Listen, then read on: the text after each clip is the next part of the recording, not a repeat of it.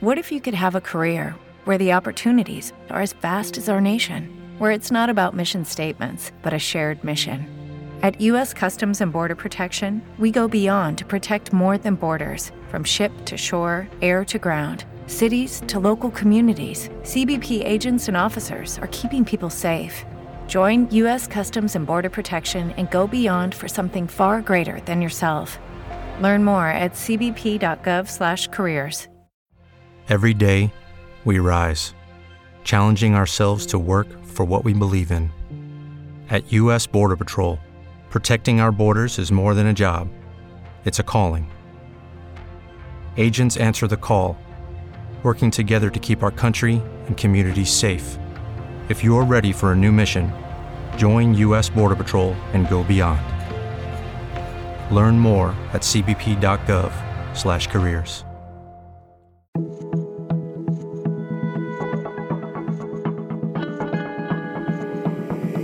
Este es un podcast. Acorde.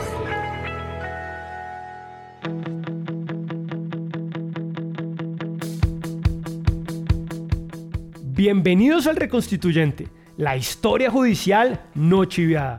Mi nombre es Santiago Pardo Rodríguez y en este podcast queremos explorar una nueva forma de contar lo que hacen los jueces. Pero no vamos a hablar de chivas ni vamos a citar de una manera larga y aburrida sentencias, como le gusta a casi todos los abogados. Por el contrario, queremos ofrecerles a nuestros oyentes una narración fresca pero cuidadosa para explicar el verdadero alcance de las decisiones judiciales más importantes del país, porque la buena justicia es la que se entiende. En otras palabras, menos abogados, más diversión. Les mando un saludo de puñito, codito a todas y a todas. Este negocio constitucional es atendido por su propietario con todas las reglas de bioseguridad y hay buses a todos los barrios. Sigan con toda la confianza del mundo. Este es un nuevo episodio vintage del Reconstituyente.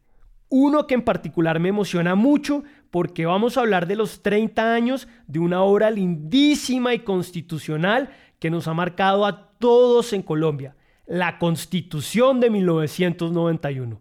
Como dirían Paro Grisales, este es un tema que me hace erizar. Me ericé por acá toda.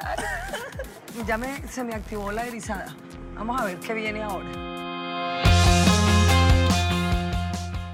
El 4 de julio de 1991, el país entero veía como los tres copresidentes de la Asamblea Nacional Constituyente, el conservador Álvaro Gómez Furtado, el liberal Horacio Serpa Uribe y Antonio Navarro Wolf, representante del recién desmovilizado grupo guerrillero M19, le contaban emocionados a Colombia que teníamos la primera constitución democrática de nuestro país, construida por 70 hombres y mujeres elegidos por todos. En nombre de la Asamblea Nacional Constituyente, los presidentes, en representación del pueblo, proclamamos la nueva Constitución de Colombia. Sin duda un logro inmenso, producto de muchos sacrificios, que demostró que Colombia podía romper con su pasado de fuego y construir un nuevo país. Por eso, nunca es un mal momento para recordar esa revolución democrática y sin sangre que fue la redacción de la Constitución de 1991. Y ahora que la Constitución llega al tercer piso, como cualquier adulto contemporáneo, es bueno resaltar historias conocidas y no tan conocidas como lo vamos a hacer en este episodio, sobre cómo una generación poco a poco fue armando con cuidado todos sus pedazos, cual rompecabezas.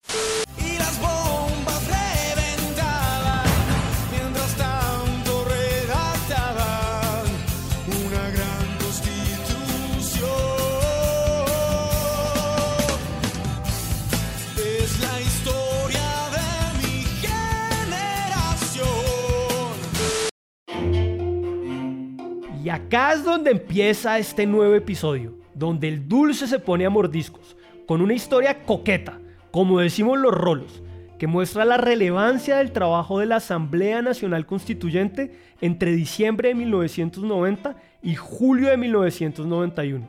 ¿Sabían que un gringo tuvo un rol muy interesante e importante en la Constitución de 1991?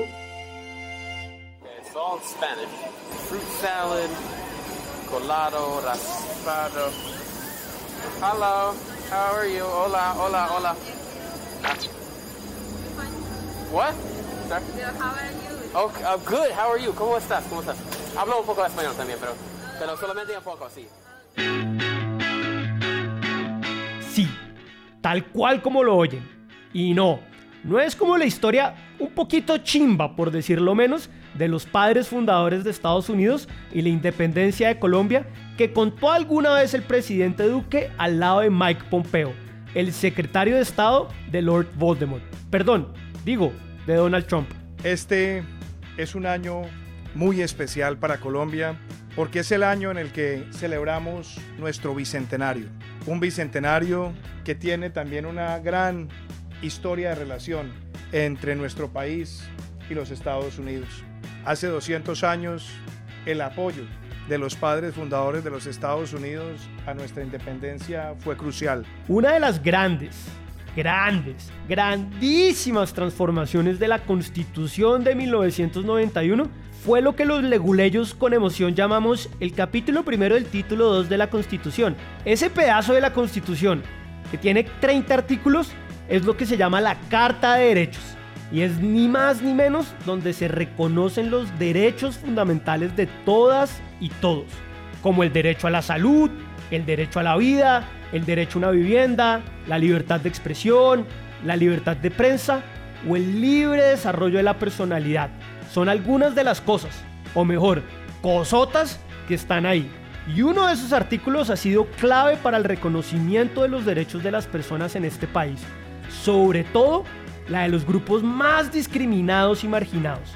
El derecho a la igualdad, cuyo texto acá les comparto en la voz de la extraordinaria abogada y activista por los derechos LGBTIQ y exsecretaria de la Mujer de la Ciudad de Manizales, Matilda González Gil.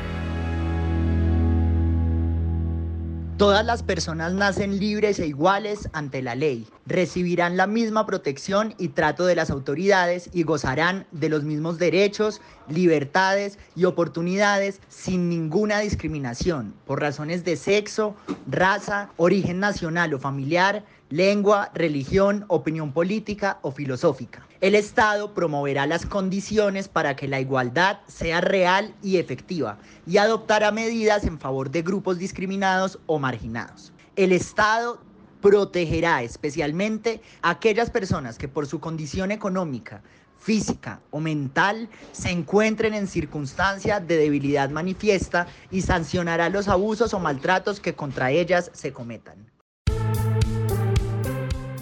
Lindo su artículo, ¿verdad? Bueno, acá es donde el gringo de nuestra historia entra en escena. Ronald Dworkin fue uno de los más importantes filósofos del derecho del siglo XX. Su biografía es impresionante. Dworkin nació en 1931 en el pueblito de Providence, Rhode Island, por allá en lo más arriba de la costa este de Estados Unidos. Estudió filosofía en Harvard, luego se fue a la Universidad de Oxford en Inglaterra becado, donde la sacó del estadio, y luego volvió a Harvard donde se graduó como abogado en 1957 con todos los honores. Regresó y trabajó por un rato como funcionario judicial e incluso se dio el lujo de rechazar una oferta para trabajar con Félix Frankfurter, un juez muy importante de la Corte Suprema de Estados Unidos. Pasó un par de años por una oficina de abogados muy prestigiosa, de esas llenas de apellidos en el nombre, y después por más de 50 años fue un muy, muy, muy influyente profesor de Derecho en la Universidad de Yale, Oxford y Nueva York. Mejor dicho, solo le faltó ser el 10 de millitos. Yo era pequeño, me acuerdo bien, era millonario si me enamoré. Desde ese día, todos los días yo lo vengo a ver. Es una droga, es una obsesión, es amor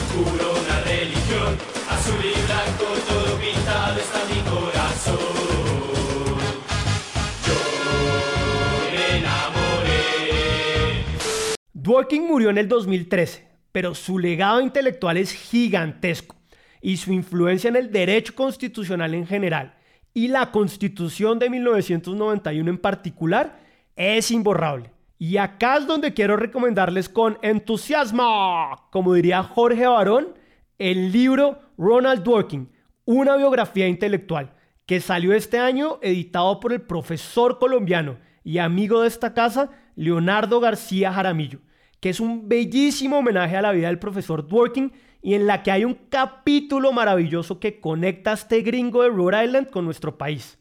Acá el profe Leo, como le decimos en esta casa con aprecio, les cuento un poquito sobre la idea detrás del libro. Vamos a jugar fútbol. Listo, papito, si es ya, es ya. Eh, perdón, perdón, perdón. Por profe Leo no me refería a Leonel Álvarez, sino al profe Leonardo Jaramillo, que en estos segunditos les cuenta cómo fue que el libro nació. En noviembre de 2011, en una casa campestre a las afueras de Buenos Aires donde se hospedaba con su esposa, Ronald Dworkin me recibió para repasar algunos antecedentes y contextos de su obra. Ese encuentro terminó de convencerme de que analizar cómo se originaron ciertas ideas exige considerar las dinámicas intelectuales, pero también los contextos social, cultural y político. Este libro, su primera biografía intelectual, celebra la importancia de un legado que no solo es útil para abogados, sino también para quienes reclaman un derecho a protestar, a expresarse o a ser formal y materialmente iguales a sus semejantes.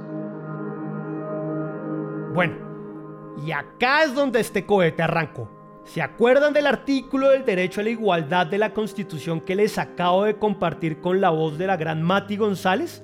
Bueno, quiero repetir un pedacito bien importante que ha sido la base de muchos cambios muy importantes para la vida de miles de colombianas y colombianos. El Estado promoverá las condiciones para que la igualdad sea real y efectiva y adoptará medidas en favor de grupos discriminados o marginados. Esa parte que solo ocupa dos líneas en nuestra constitución, tuvo la huella del profesor Dworkin. En un capítulo del libro que les cuento, Manuel José Cepeda, profesor, ex magistrado de la Corte Constitucional y uno de los cerebros detrás de la Constitución de 1991, cuenta como en medio de las discusiones sobre los nuevos derechos que iba a tener nuestra Constitución, el profesor Cepeda contactó a Dworkin, quien con mucha generosidad aceptó revisar un borrador de los derechos fundamentales que se pensaban reconocer en la nueva constitución. Así, le enviaron al profesor Dworkin una traducción al inglés, porque claro, nuestro gringo no hablaba una coma de español. Luego, el profesor Dworkin recibió un muy joven Cepeda en su oficina en la Universidad de Nueva York. Y acá el ex magistrado nos cuenta qué pasó. Para octubre de 1991, el primer borrador del capítulo sobre los derechos fundamentales de la nueva Constitución ya estaba listo. Sin embargo, se consideró importante someter esa parte del proyecto a la crítica de un lector desprevenido, pero con la capacidad de anticipar problemas y hacer sugerencias compatibles con el propósito de volver cada derecho un poder en las manos de todo habitante de Colombia. Ronald Dworkin era el interlocutor ideal. Por eso viajé a Estados Unidos y nos encontramos en su oficina en la Universidad de Nueva York. Su hospitalidad fue generosa.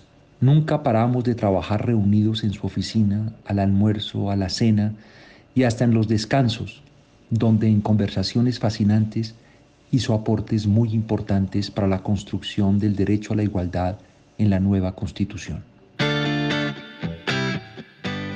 Pero la historia no termina ahí. ¿Se acuerdan del pedacito del derecho a la igualdad que habla sobre el deber del Estado colombiano de adoptar medidas en favor de grupos discriminados o marginados? Bueno, acá el profesor y ex magistrado Cepeda nos vuelve a narrar un pedazo de la historia de Working y cómo una frasecita de nuestra constitución se conecta con él. Lo clave es la palabra grupos. Dworkin recomendó usar esa palabra para que fuera más fácil justificar la necesidad de tomar medidas concretas para superar la desigualdad en Colombia. Años después, regresé a Nueva York a un evento académico y fuimos a almorzar. Le pareció extraordinario lo que la Corte Constitucional había logrado en pocos años. Como sabía que su animal favorito era el delfín, lo invité al país y le prometí que organizaría un viaje al Amazonas para que pudiera verlo. Le dije que eran rosados, en los ríos de las selvas de Colombia. ¿En realidad hay algo así? preguntó. Detrás de su escepticismo alcancé a intuir la ilusión de encontrar algo bello e inusitado, como lo que estaba sucediendo con la aplicación de los derechos que él ayudó a crear. Cómo así que un profesor de Estados Unidos ayudó a nivelar un poquito la cancha en Colombia para los miles de grupos discriminados tradicionalmente en nuestro país? ¿Eso cómo se desayuna? Pues imagínense que gracias a ese artículo, nuestra Corte Constitucional ha protegido a las comunidades más pobres del país contra impuestos desproporcionados. Ha ordenado que las organizaciones de recicladores tengan un trato especial que les ha permitido, entre otras cosas, contratar con las ciudades para ser parte del servicio público de aseo.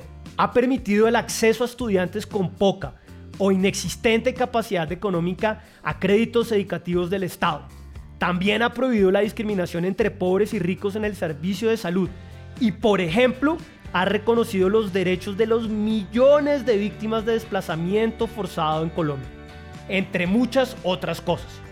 Mejor dicho, Dworkin es muy vasto. ¡Puta, ¡Yo cerdo, huevón! ¡Muy vasto, muy vasto, muy vasto, huevón! La Corte Constitucional bautizó ese pedacito de la Constitución con un nombre medio leguleyo, pero que a mí personalmente me encanta por su poder casi que poético. La cláusula de erradicación de las injusticias presentes. ¡Wash! Y para entender el poder que ha significado ese artículo de la Constitución, y en particular el pedacito que Working ayudó a crear, les quiero presentar a la gran Pastora Mira, una valiente líder de víctimas de San Carlos, Antioquia que acá les leo un pedacito de la sentencia de la Corte Constitucional que en el 2004, usando el pedazo donde el gringo de nuestro episodio participó con generosidad, reconoció la terrible situación en la que se encontraba y todavía se encuentran las víctimas de desplazamiento forzado en este país. La adopción de medidas en favor de los grupos marginados, como la población víctima de desplazamiento forzado, van dirigidas a transformar las condiciones que engendran o perpetúan la exclusión y la injusticia social. El derecho a la igualdad obliga a erradicar las injusticias presentes y por eso el Estado no puede olvidar que debe tomar todas las medidas necesarias para proteger a la gente frente a la desigualdad.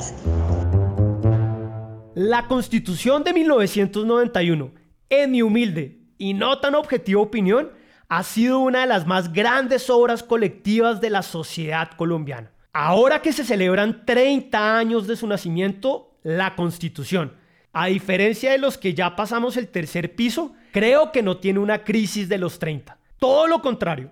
Hoy más que nunca debemos celebrar con emoción una revolución sin fuego que creyó desde el principio en la inclusión y que no fue producto de la generación espontánea, sino del esfuerzo colectivo de muchas y muchos, incluido un gringo de la costa este de Estados Unidos, que con mucha generosidad dejó su granito de arena para que nuestro futuro fuera mejor. Feliz cumpleaños, querida Constitución.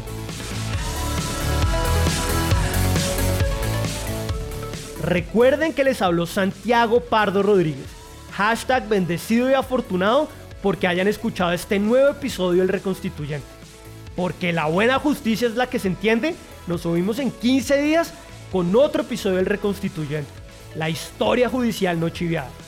Sería demasiado chévere recibir comentarios de todos ustedes en las redes sociales de Acorde Media o a mi cuenta en Twitter arroba Santiago Pardo R.